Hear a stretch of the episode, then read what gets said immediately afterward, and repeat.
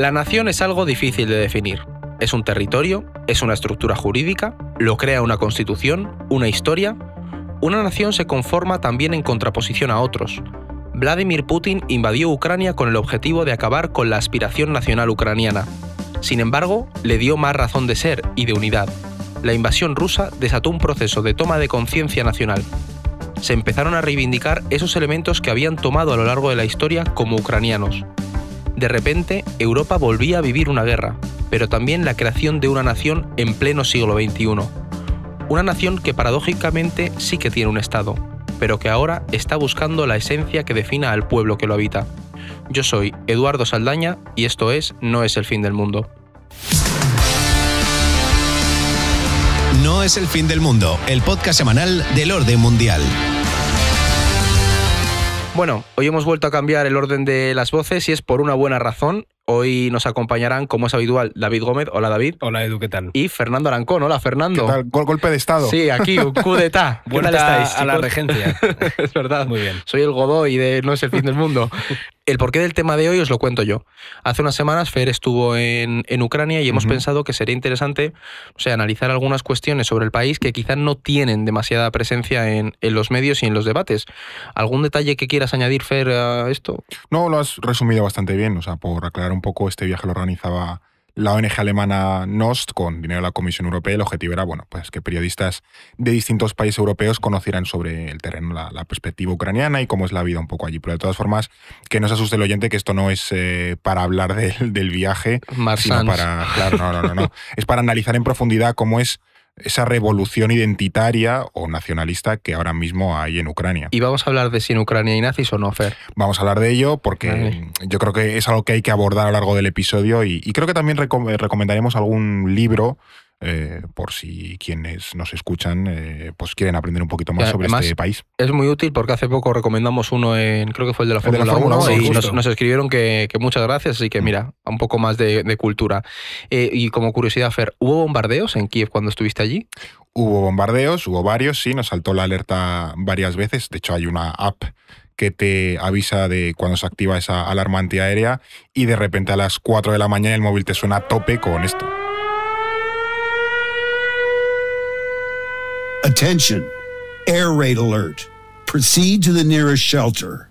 Don't be careless. Your overconfidence is your weakness. Por cierto, no sé si os suena la voz que habla. Yo no la reconocí, a mí me lo tuvieron que, contar. De primeras, ¿no? Es que veo películas eh, dobladas, pero. Ya, bueno. es Mark Hamill, que es quien hace de Luke ah, Skywalker en la saga de Star Wars. Y además hay un guiñito porque escucha lo que suena en la app cuando una alerta termina. Alert is over. May the force be with you. May the force be with you. Que la fuerza te acompañe. Increíble. Bastante jefe ¿no? de la app. Pero bueno, es cierto que da un poco de yuyu la primera vez que, suena, aunque luego es más una molestia que otra cosa. De hecho, allí los, los paisanos, los de Kiev, los habitantes de Kiev, no le hacen mucho caso a las alarmas ya. ¿Y qué feeling te llevas después de haber estado allí? Pues creo que es bastante justo decir que Kiev no parece en absoluto una ciudad en guerra, no me sentí inseguro en ningún momento.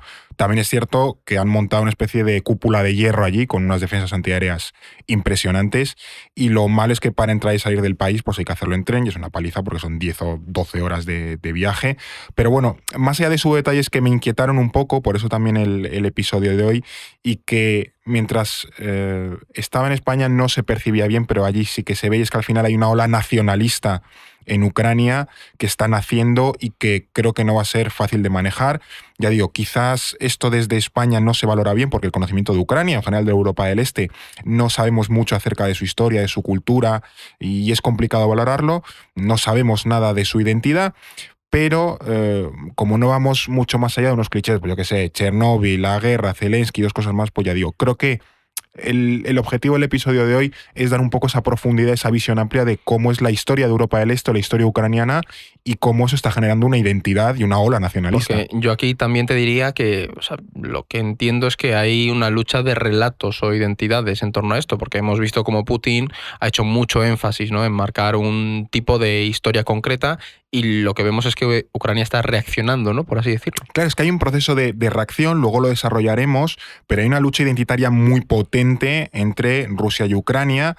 y me atrevería a decir que es quizá la última revolución nacionalista de Europa. Tengo la sensación de que Ucrania está viviendo estos años de ahora lo que prácticamente todos los países de Europa vivieron entre finales del siglo XIX y principios del XX, que era la reafirmación de su identidad nacional de la mano de un proceso de independencia. Y en una época, en este siglo XXI, donde ya están más asentadas las identidades pues, globales, cosmopolitas, europeístas, una revolución abiertamente nacionalista, pues choca bastante. No, totalmente. De hecho, luego iremos a cómo Putin instrumentaliza todo este proceso nacionalista, mm. pero es evidente que ha escogido una historia interesada, ¿no? Para justificar eh, ciertas cosas. ¿Dónde empezaría la disputa identitaria entre Rusia y Ucrania? Digamos que el origen mítico, donde se suelen remontar esos relatos y que no necesariamente está relacionado con el origen real del país, está en el siglo IX. Los vikingos, que se extienden desde el norte de Rusia por los ríos, fundan lo que se conoce como la Rus de Kiev. Esta Rus de Kiev es lo que también reclama Rusia con, como su propio origen, ¿no? Pues que Rusia surge ahí y por tanto les pertenece, que es uno de los argumentos de hecho que Putin dio para invadir Ucrania. Sí, sí, sí, correcto. De hecho, solo estamos ya en el siglo IX y empieza todo el lío, ¿no? La cuestión es que esta Rus de Kiev es bastante extensa y también abarca partes de lo que sería hoy la actual Rusia. Y aquí está, por ejemplo, la figura de Vladimir I el Grande, que es una figura que reivindican tanto rusos como ucranianos porque es quien oficializa el cristianismo en este reino, en torno a lo que sería el año 1000. Pero en el siglo XIII llegan los mongoles y arrasan la Rus de Kiev. Solo quedan algunos príncipes como pequeños vasallos el, el nieto de Gengis Khan es el que llega. y es el nieto. Sí. De hecho, dicen que todo el mundo tiene. La descendencia, ¿no? no sé cuántos por ciento de los europeos somos descendientes el papuchi de... del siglo XIII. El Julio Iglesias de la Edad Media, debía ser algo parecido, sí, sí. El caso es que eso, quedan como pequeños príncipes vasallos de los mongoles, en lo que es la parte más eh, oriental de Ucrania, y luego por los reinos europeos del oeste, principalmente Polonia y Hungría. Pero sí que es verdad que décadas después de esta invasión hay un noble que se subleva con éxito en Rusia contra los mongoles, y ahí nace lo que se conoce como el Principado de Moscovia, que se puede considerar como el antepasado medieval de lo que sería. iba a decir que es como la esencia, la génesis, claro. Claro, de hecho, fíjate, estos reyes vikingos de los que hemos hablado del siglo IX son de la dinastía rúrica, que dura hasta el siglo XVII, y de ella salen lo que son los Romanov, que eso sí que nos mm, suenan un poco más, que son exterminados después en 1917 con esa revolución bolchevique. Así mm. que, en cierto modo, vemos que hay una continuidad en Rusia a nivel político. Por eso los rusos dicen que ellos son los verdaderos herederos de la Rus de Kiev. Pero en la actual Ucrania no queda nada. Claro, ahí está una de esas disputas, ¿no? En quién es el heredero legítimo de esa Rus de Kiev, pero en aquel entonces el territorio de la actual Ucrania quedó medio repartido entre el reino de Polonia-Lituania en el oeste, que era muy grande en aquel momento, esa proto-Rusia al este y algunos vasallos del Imperio Otomano al sur.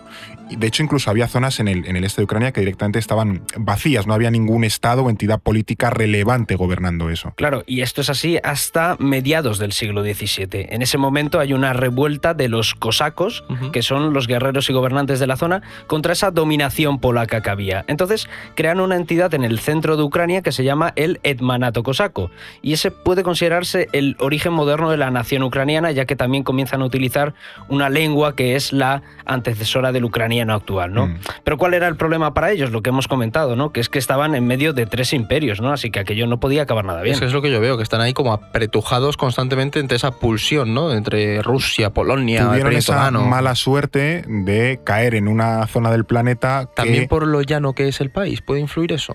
Sí, además en Rusia siempre ha buscado una expansión hacia el Mediterráneo, entonces como el, el sur, la zona de Crimea, luego iremos a ello, era un poco la salida natural, era una zona muy, muy cotizada. Eh, y estos cosacos, de ahí viene el dicho de beber como cosacos, pues era esta gente, eh, para mantener su independencia intentan ir aliándose con diferentes actores según la situación, hasta con Rusia. De hecho, los cosacos llegan a estar aliados con Rusia, pero acaban perdiendo su territorio y de hecho acaba partido en dos. La orilla occidental del río Dnieper, que para quien tenga un poco el mapa de Ucrania es ese río que cruza de norte a sur, con una curva a lo largo, pero de norte a sur, pues la orilla izquierda, por así decirlo, eh, va para Polonia y la orilla derecha, la oriental, para Rusia.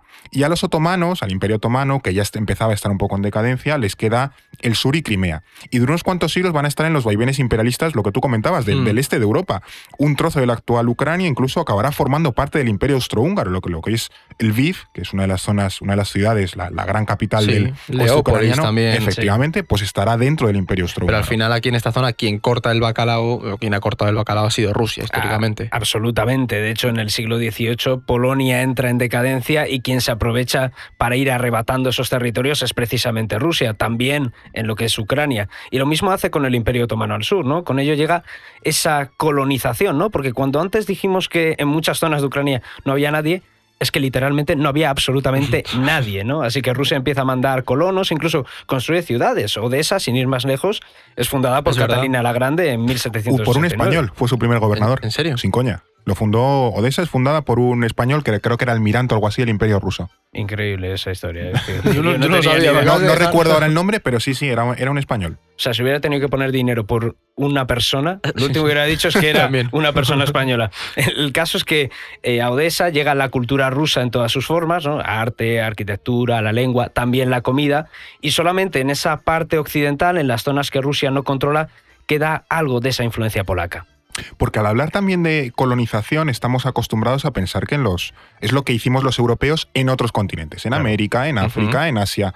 Pero es que en Europa también hubo colonización.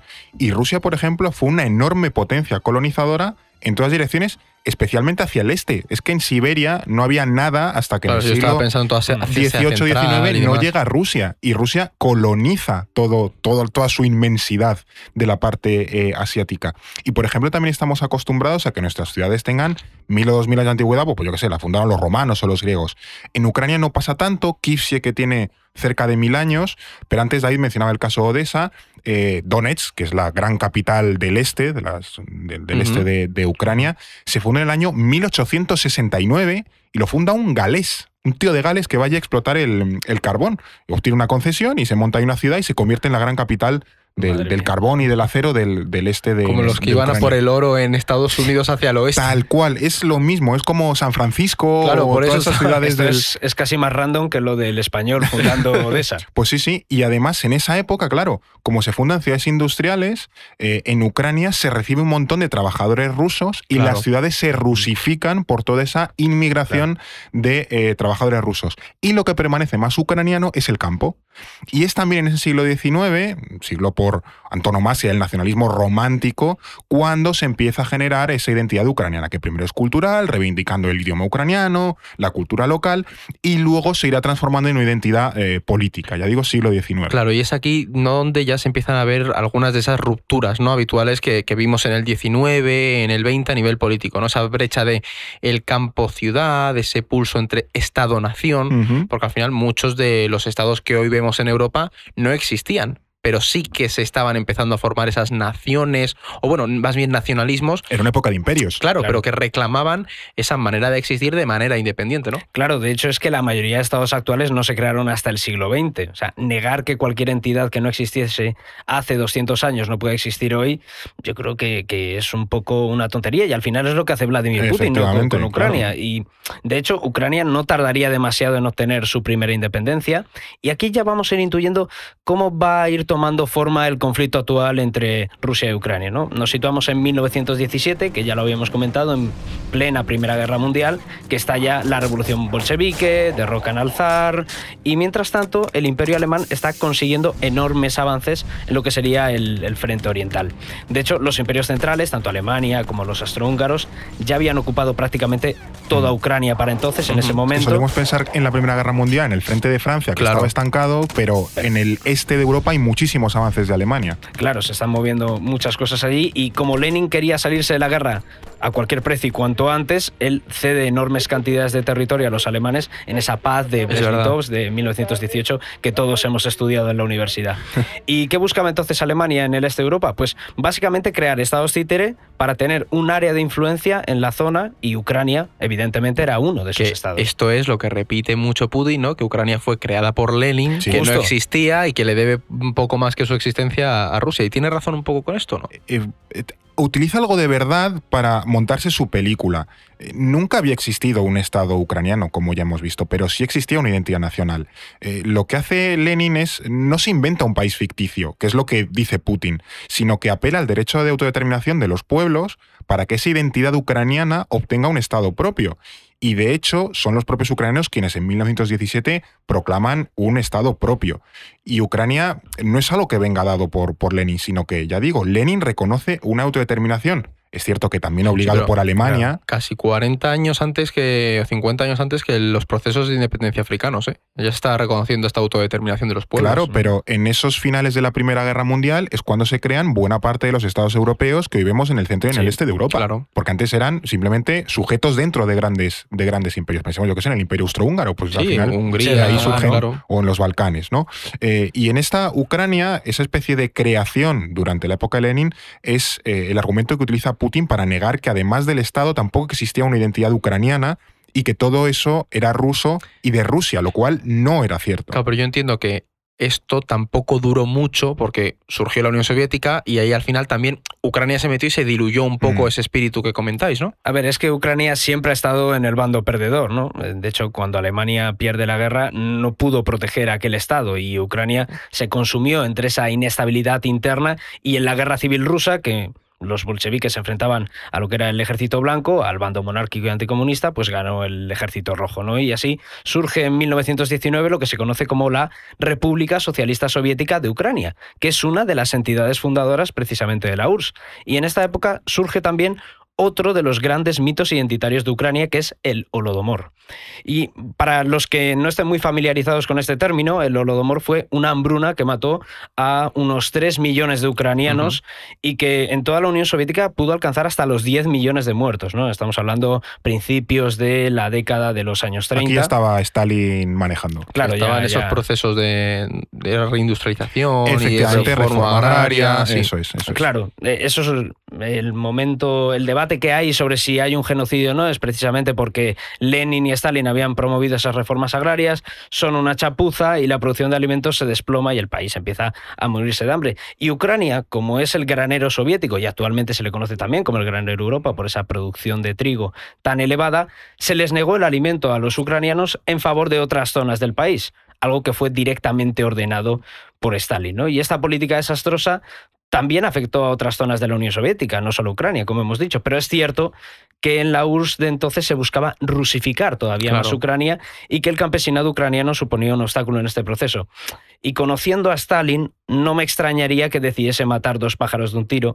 Así que es probable que ambas lecturas, esa de si es genocidio o si fue una Claro. chapuza, pues yo creo que son Y, y complementarias. si aquí nos fijamos en lo que cuenta David, los choques entre las olas rusificadoras de Ucrania y la reivindicación de la identidad ucraniana cada vez son más violentas.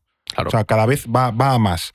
Y empezaron eso, con alianzas entre los países medievales. Luego ya se suma la colonización. Ahora directamente te estás cargando a millones de, de campesinos. Y esto iba generando entre los ucranianos o entre el nacionalismo ucraniano un pozo y una acumulación de afrentas con Rusia, porque siempre les han negado la independencia y tampoco han dudado en generarles un sufrimiento si con ello Rusia salvaba la papeleta.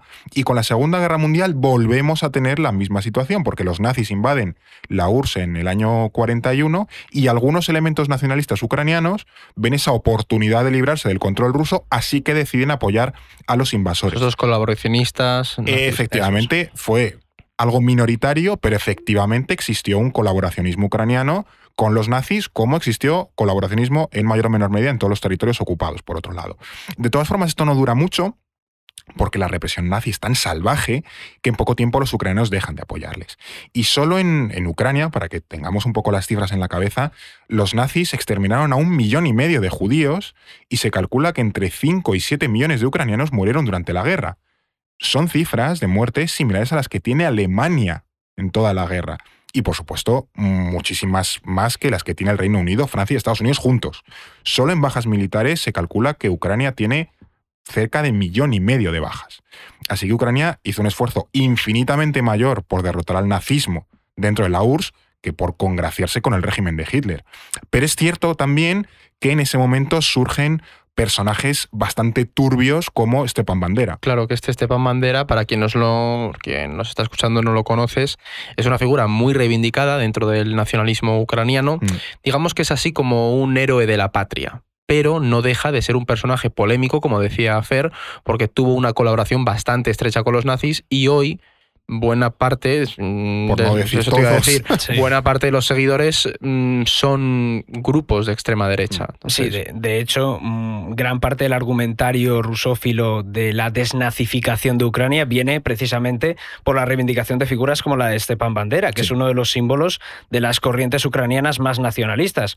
Por intentar situar un poco al personaje, Sí, que en España no, no es muy conocido. No, pero claro, es que esto pasa por otros países de Europa del Este también. Claro. ¿eh? Sí, sí, sí, absolutamente. Y también en los Balcanes, en definitiva, el nacionalismo y la vinculación. Sí, los croatas con los ustachas tienen Sí, un problema Eso similar. es, sí, es sí. también una cosa bastante tocha. Em, hablando de Stepan Bandera, que seguramente la gente no lo conoce mucho, él ingresa en la Organización de Nacionalistas Ucranianos en 1929, eh, que es eh, en el momento en el que se funda, eh, va creciendo en esa organización y cuando los servicios secretos soviéticos asesinan a su líder en el 38, Bandera encabeza una escisión que se llama la OUN-B, es decir, una parte No, No se fue mucho original, nombre. eso te iba a decir. desde luego que no. No sé si es B porque es otra o B por bandera. Pero bueno, en todo caso, esta organización forma dos batallones para el ejército nazi y cuando Alemania invade la Unión Soviética, Bandera proclama la independencia de una Ucrania que se alineará con esa Alemania nazi.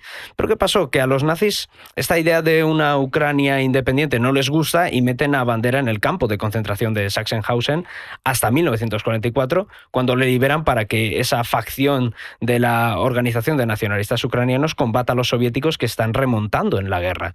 Y luego ya en el 59 el KGB va a asesinar a Bandera con cianuro, lo envenenan. Y ahora bien, ¿era Bandera un nazi? Que es el gran debate Es ¿no? el que gran tenemos. debate, sí. Mm. Yo creo que probablemente no. Pero lo que está claro es que sí era un fascista y que aspiraba a un régimen fascista. Así que creo que la diferencia No, terminológica tampoco decir, es muy grande. sí. Y desde luego su organización colaboró con los nazis mientras él estaba preso, participando incluso en el asesinato de judíos y de polacos. Por tanto, independientemente del término que utilicemos, creo que es imposible exonerar al personaje y su ideario de esas tendencias nacionalistas más reaccionarias. Claro, pero yo lo que veo es que todavía hoy hay grupos que siguen comprando todo ese ideario y le siguen ensalzando. Y me parece eso un problema importante. Sí, de hecho, una de las avenidas más grandes de Kiev tiene el nombre de Stepan Bandera, para que veamos la, relevancia del, del personaje. Y, y también OUN-B, su organización, va evolucionando con el tiempo, acaba reconvertida en partido político, que aunque marginal en la política formal, sí que mantiene grupos extremistas muy movilizados. De hecho, algunos de esos grupos participaron en el Maidán de 2014 y también en la guerra, en la, en la guerra de 2014 y, por supuesto, en la invasión actual. ¿Quiere decir que en Ucrania todos son nazis? Pues obviamente no porque estos grupos también tienen un rechazo en la sociedad. No pensemos que es que se están abriendo pasos sin ningún tipo de, de contestación, pero es evidente que su movilización, su alta movilización, sí que les genera cierta influencia, sobre todo en un país en guerra. Claro, y además yo entiendo que estos grupos de extrema derecha tienen una posición muy firme con esa creación del nacionalismo ucraniano claro. actual y que al final la invasión o batallas como la de Mariupol, ¿no? Han legitimado un poco ese argumento, ese fondo nacionalista que estos grupos han ido impulsando. Claro, eh, se han creado o incluso reforzado muchos mitos de origen claramente ultraderechista. Te doy algunos ejemplos que, que vi en, Kiev. Uno es el regimiento Azov, que fue el que luchó en, en Mariupol, en la planta Azovstal, esa resistencia casi eh, numantina, y que tiene una impronta y un origen claramente ultraderechista. En el Maidán, en una de las plazas donde se fue la revolución esta de- del año 2014, hay un césped con, banderitas donde se recuerda a los caídos en esta guerra. Y algunas ban- banderitas pues tienen la foto del, del difunto, flores, algún mensajito y demás. Bueno, pues el regimiento Azov tiene su propia parcelita de ese césped con sus propias banderas diferenciadas. Justo en la acera de enfrente hay una enorme pancarta que pide la liberación de los prisioneros de Azovstal, muchos de los cuales son del regimiento Azov. Y en la manzana siguiente, en la misma avenida, hay un enorme mural dedicado al regimiento Azov. Todo esto, ya digo, el centro de Kiev.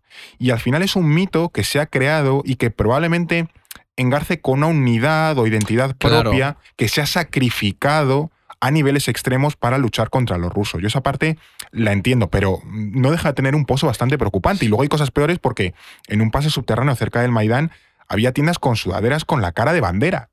Entonces, eh, no, no era ver raro tampoco eh, ver símbolos, incluyendo banderas rojas y negras, que hacen referencia al ejército insurgente del pueblo, que eran básicamente las tropas paramilitares de bandera. Entonces, por muy heroica que fuese su lucha, le veo bastantes fisuras a reivindicar los símbolos de un grupo paramilitar abiertamente fascista y de su líder. Claro, pero es en esa dinámica de creación de la identidad nacional en contraposición, al otro, si el otro te usa esa aspiración o esa mitología soviética, por así decirlo, que fue el que te oprimió, tú dices, pues cojo lo que luchó contra esto. Y que tú tampoco tienes más símbolos. Claro, es, que solo tienes eso. O sea, yo entiendo que eso es algo realmente complejo, pero a su vez tiene un potencial peligroso que no podemos pasar por, por alto.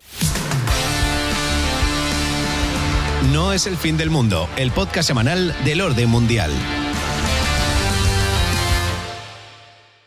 Otro de los símbolos de esta guerra, que también creo que es controvertido, es el estatus de Crimea porque recordemos que Rusia se la anexionó ilegalmente mm. en 2014 y es uno de los grandes objetivos ucranianos en, esta guerra, ¿no?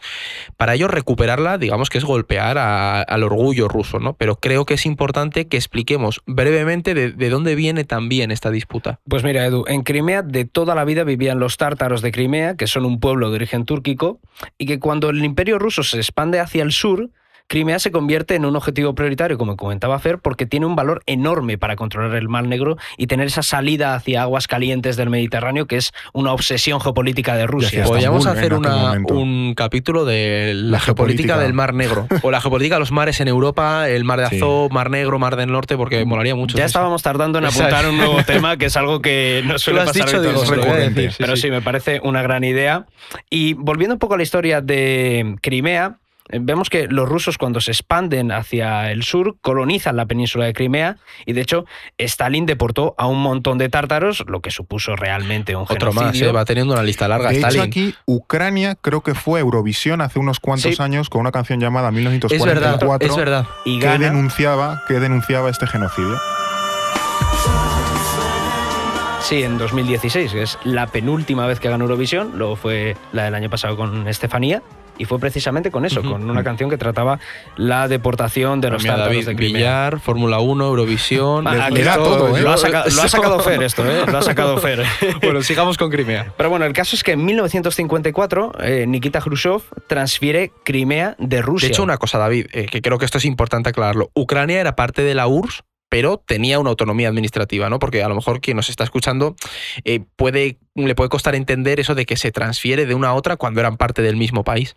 Claro, es que, eh, como hemos comentado antes, eh, Ucrania era una república socialista autónoma dentro de esa Unión Soviética, como también lo eran Rusia, Georgia o Kazajistán, por una Unión de repúblicas socialistas soviéticas. efectivamente. Ya te da no, no, no, mucho pie a la interpretación.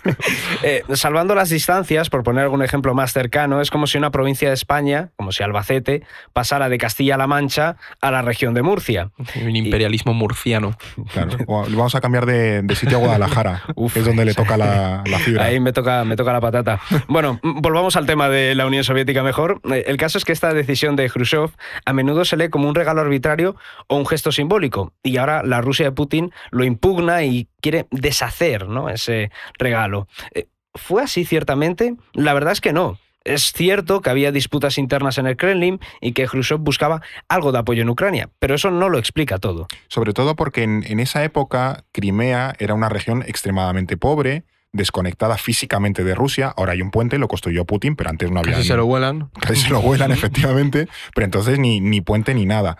Entonces, eh, la República de Rusia no podía mantener ni desarrollar Crimea. En ese aspecto, la cesión también era para que Ucrania desarrollase Crimea y la gestionase de forma mucho más eficaz. En Ucrania tenían mucha experiencia a nivel agrario, de nuevo recordemos el granero de Europa, y a nivel hidrológico, que era justo lo que necesitaba Crimea, cultivos y, agua.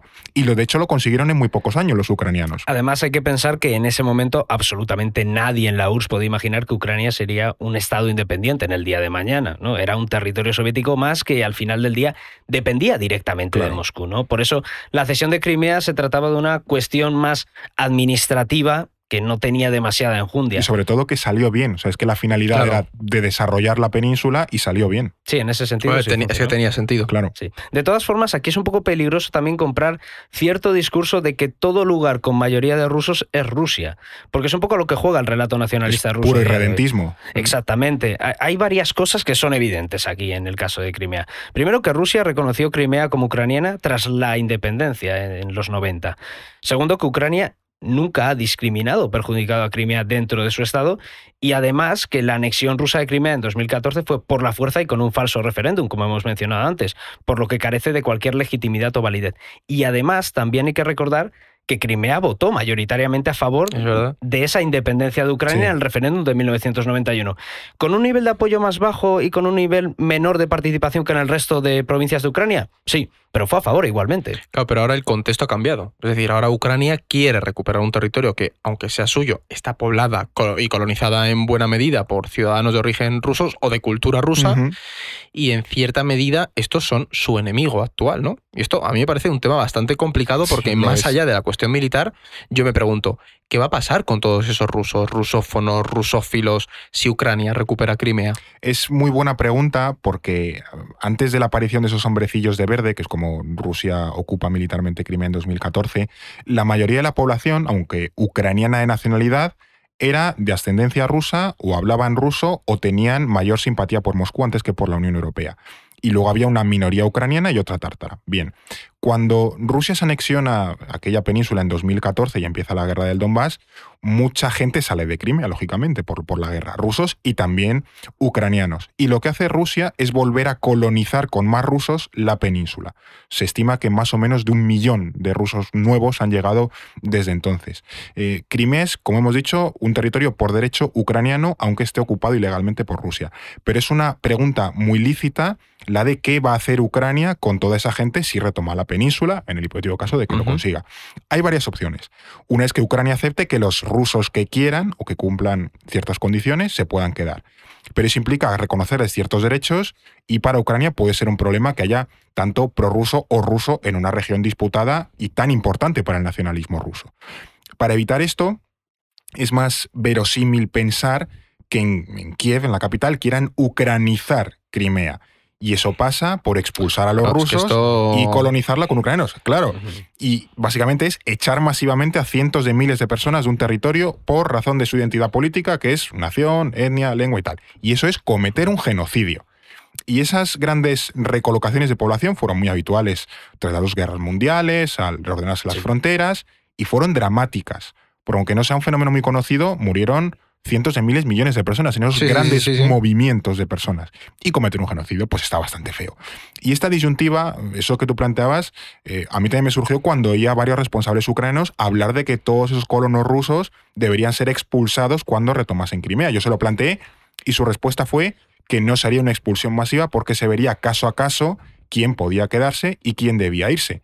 Yo la teoría te la compro, pero no me parece muy verosímil revisar caso a caso cientos de miles de situaciones en medio de un contexto bélico en una posguerra con medio país destrozado. No, no, es algo muy complicado. De hecho, yo creo que aquí mm, aliados de Ucrania como la Unión Europea tienen que tener muy presente Sí, qué va a pasar duda. con todo este proceso. Pero bueno, ahora vamos a profundizar más en los claroscuros de ese nacionalismo ucraniano, porque tiene que ver mucho con todo este proceso. Pero antes quiero comentarte una cosa a ti que nos estás escuchando.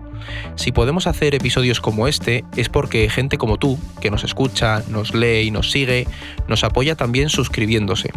Esa aportación nos permite seguir adelante.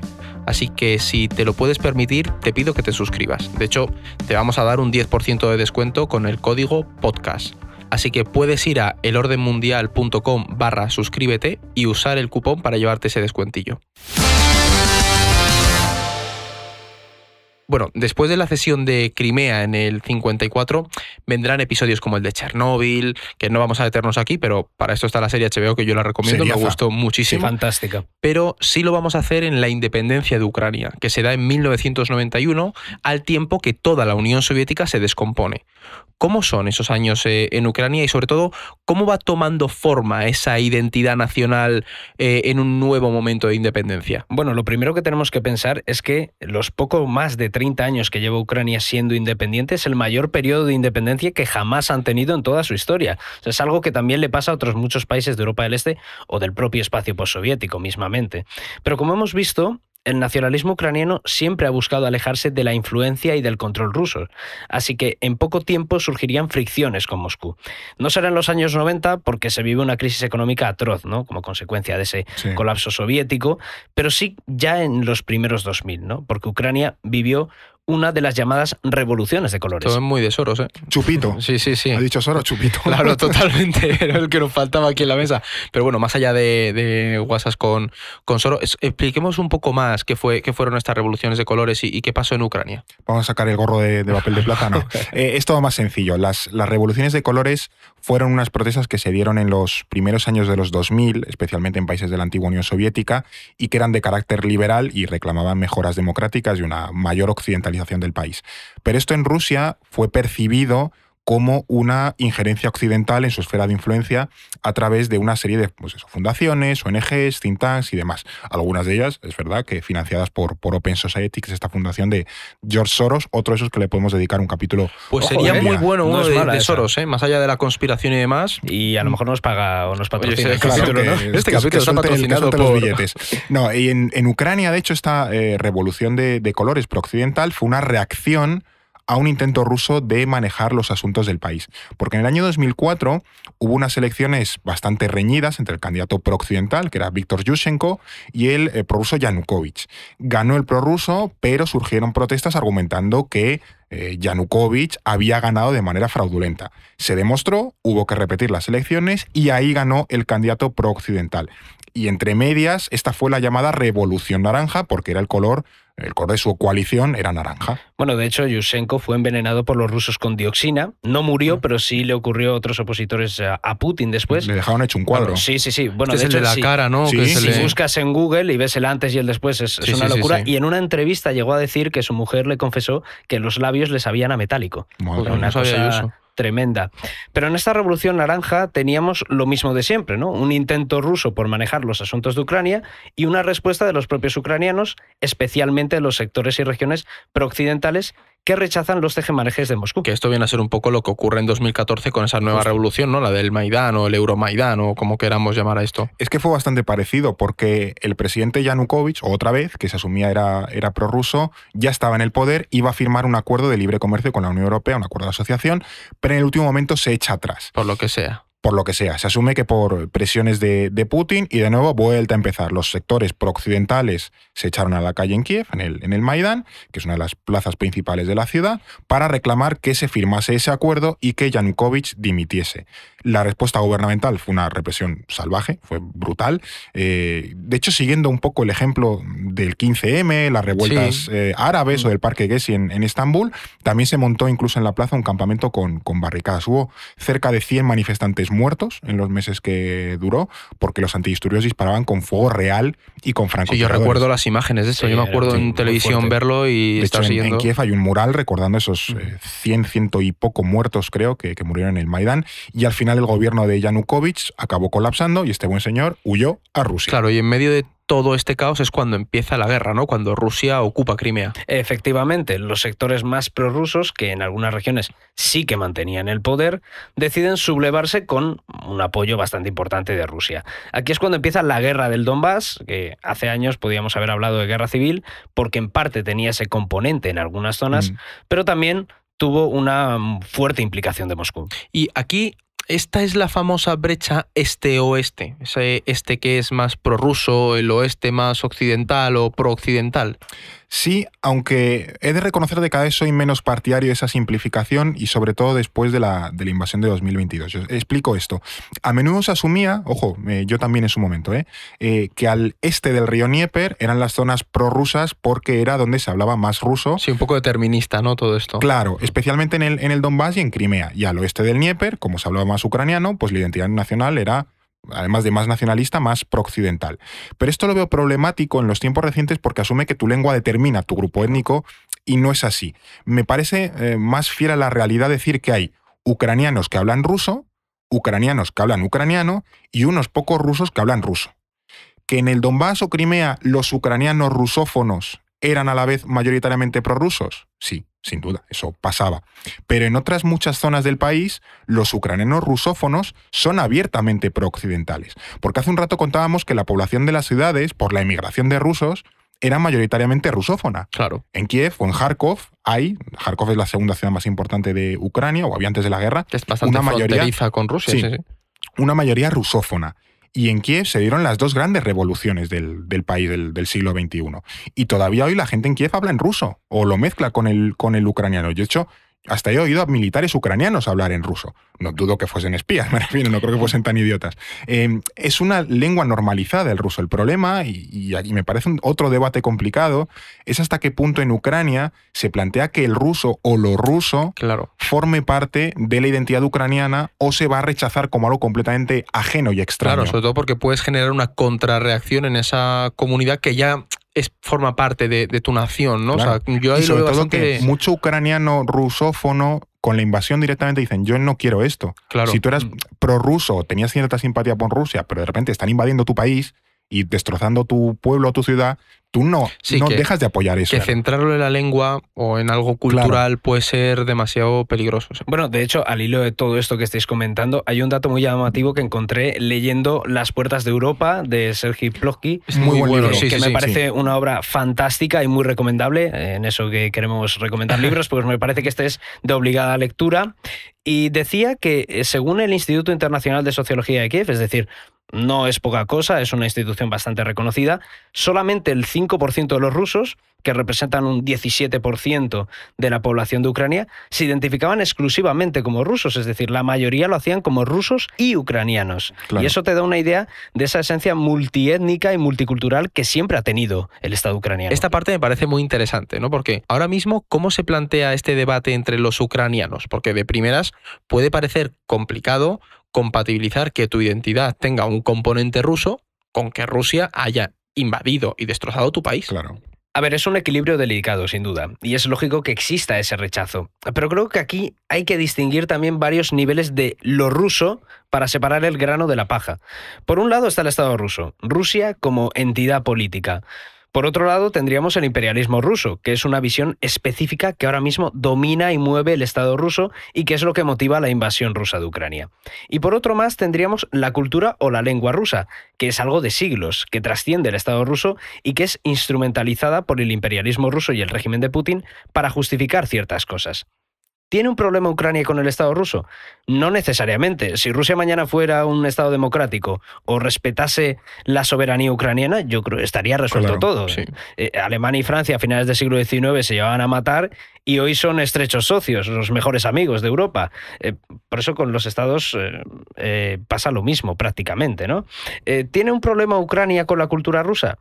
Parece que tampoco, ¿no? Ya hemos contado que se habla ruso de manera extendida y muchas tradiciones y elementos culturales son compartidos con Rusia. Porque tienen una historia compartida. Claro. Claro, y y el idioma ucraniano también se parece al polaco y nadie dice que Ucrania sea Polonia o los ucranianos sean polacos, ¿no? Ucrania tiene una identidad cultural propia donde algunos de sus elementos son compartidos con los vecinos, una especialmente zona con de intercambio. Como pasa en otros muchos sitios. Es que tampoco es algo raro. Claro, es que eh, esto realmente es un problema. Desde España nos puede parecer que no, porque tenemos una cultura muy diversa. Lo complicado viene cuando una visión nacionalista como es la ucraniana, en tanto que siempre se le ha negado una identidad propia, ahora tiene cierta ansiedad por dotarse de elementos identitarios exclusivos. Claro, entonces al final, si el problema está en el imperialismo ruso que niega una identidad propia a Ucrania o a lo ucraniano, y la respuesta es forzar la propia identidad ucraniana, ¿no es un poco combatir el fuego contra el fuego? En parte sí y en parte no. He hecho un. Depende. No, pero eh, no podemos poner en igualdad una visión irredentista como es la rusa, que legitima invadir países con una visión nacionalista que quiere priorizar una lengua sobre otra. Pero sí creo que esa aproximación ucraniana es algo miope. Ahora, por ejemplo, hay una iniciativa para renombrar muchas calles de, en Kiev eh, de figuras rusas o de cultura rusa con nombres ucranianos. Eh, un ejemplo muy tonto. Nosotros comimos un día en un, en un sitio típico de allí, que un strogonov, que es un, un plato abiertamente ruso, para que veas lo mezclado que está. No, no, no, era Qué un guiso raro, de un ternera. plato del este que no lleva patata. Estaba riquísimo, pero es un plato ruso y lo tenías ahí en un restaurante tradicional ucraniano, que estaba en la calle Pushkin. Pushkin no tiene ninguna relación con Ucrania. Es un fantástico literato ruso y de hecho es el equivalente al Instituto Cervantes en Rusia, pues es el Instituto Pushkin. ¿Tiene sentido que Pushkin tenga una calle en Kiev? Pues me parece lógico pensar que no. ¿Sería lícito renombrar la calle Pushkin con un literato ucraniano? Pues me parece razonable pensar que sí. Pero aquí viene la pregunta delicada. ¿Ese proceso lo estás llevando a cabo con todos los elementos susceptibles de no tener relación con Ucrania o Kiev o solamente con los elementos de la cultura rusa? Porque si es lo segundo, tu objetivo no es ucranizar las calles, sino desrusificarlas. Y no es lo mismo. Claro. Y es un poco el proceso también que ocurrió cuando en los 90, cuando se quitaron todos los elementos soviéticos para Claro, precisamente... yo estaba pensando, ¿lo harías Claro. con un literato polaco?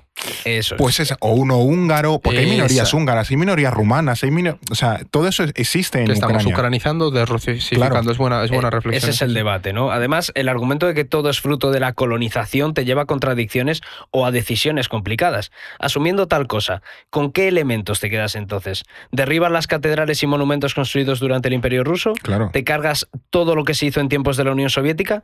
Si casi todo tiene alguna relación con Rusia o lo ruso, o te lo apropias o lo desechas, no hay más.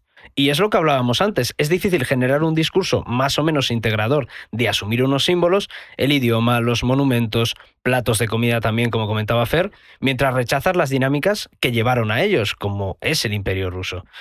Odessa, ¿es menos ucraniana porque se mandase construir por Catalina la Grande? Claro. Parece Claro, evidente le prende no. fuego a esa, claro, como lo hicieron los rusos, pues le prendo O fuego sea, a mí no, me contaron, no tiene me contaron que había debate con eh, la celebración del 8 de marzo, del 8M, el Día de la Mujer, porque era, había estado impulsado por la Unión Soviética en su momento y había mucho debate sobre si mantenerlo en esa fecha o no. Claro, es que está, está bien resignificar las cosas y preguntarse qué significado tienen eh, los monumentos Ah, pero y te demás. puedes pasar de frenada. Pero no puede ser obsesivo, porque si no al final acabas en una especie de caza de brujas. Claro, y el gran problema es que ese discurso más cívico ponderado que estamos comentando no cala demasiado a día de hoy, menos todavía en esos sectores más nacionalistas, porque lo que ellos plantean es una separación mucho más grande y definida respecto de Rusia y respecto de lo ruso. Al final lo que buscan es ucranizar, o mejor dicho, derrusificar el país de manera definitiva. Claro, pero es que esto es un melón enorme y un problema muy grande, Claro. tanto para Ucrania como para la propia Unión Europea, que está tejiendo muchos lazos con, con la Ucrania del futuro. ¿Cómo se va a encajar ese nacionalismo Claro, ucraniano? Absolutamente, porque ¿quién creemos que va a capitalizar buena parte de lo que es una revolución identitaria y claramente nacionalista? Los grupos de ultraderecha ahí tienen muchísimas papeletas. No es el tipo de discurso en el que ellos se mueven con total facilidad. Y el problema ahí es qué influencia van a tener en futuros gobiernos, en la reconstrucción o en posibles cambios políticos. Eh, esta lucha de Ucrania no es o no solo es por ser un país democrático, que a día de hoy no lo es, y esto es importante recalcarlo, y acercarse a Europa, sino por reivindicarse de manera definitiva con una identidad propia ajena a Rusia. Mira, hace no mucho eh, le leía al economista Branko Milanovic, que es conocidillo, es un, es un economista Ujú. medio estadounidense, medio serbio, que en Occidente las revoluciones del este Europa de los años 80-90 se interpretaron como luchas por la democracia. ¿no? Era un poco el, el fin de la historia del que hablaba Fukuyama, Sí, ¿no? sí, que el liberalismo. la peor predicción de la historia también. Sí, Sí, lleva que el, liber- el liberalismo 30 años democrático había ganado y que ya pues no, no había ninguna ideología eh, que pudiese hacer frente al, al liberalismo capitalista, es lo que decía Fukuyama. Pero lo cierto es que estas revoluciones de, de Europa del Este eran nacionalistas de independencia, no prodemocráticas.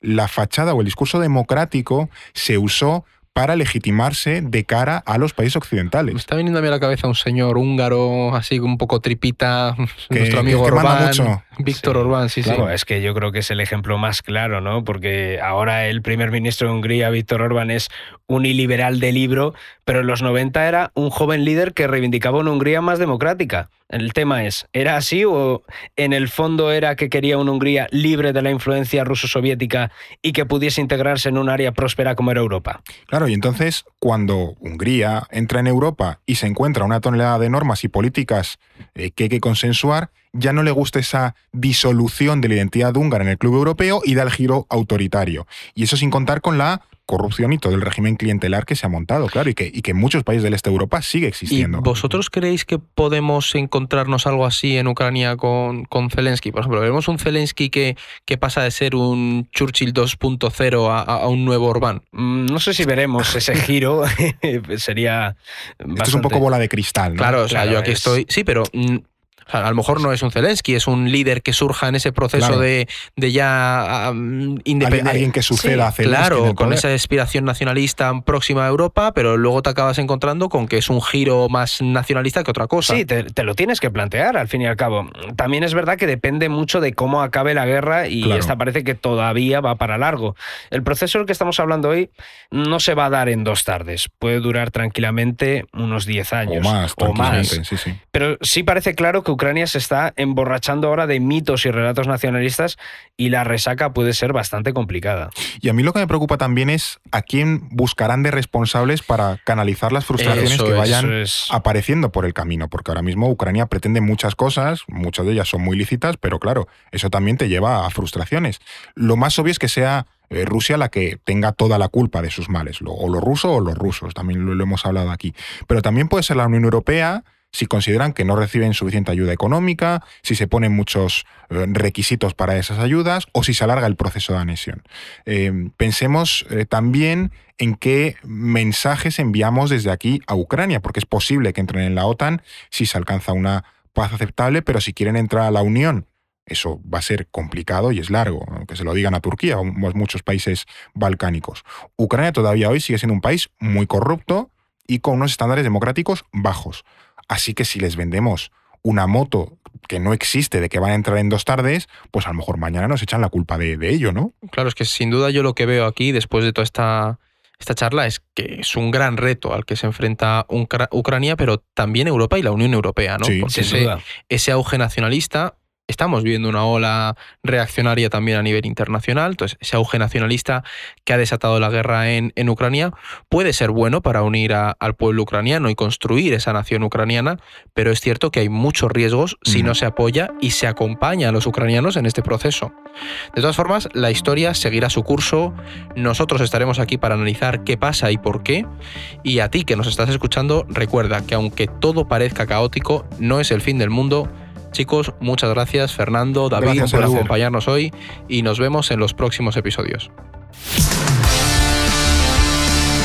No es el fin del mundo, el podcast semanal del orden mundial, producido por The Voice Village, dirección Eduardo Saldaña, conducido por Fernando Arancón y guion de David Gómez, producción ejecutiva Ricardo Villa, diseño de sonido Guillermo Reset, sintonía original Pablo de Diego.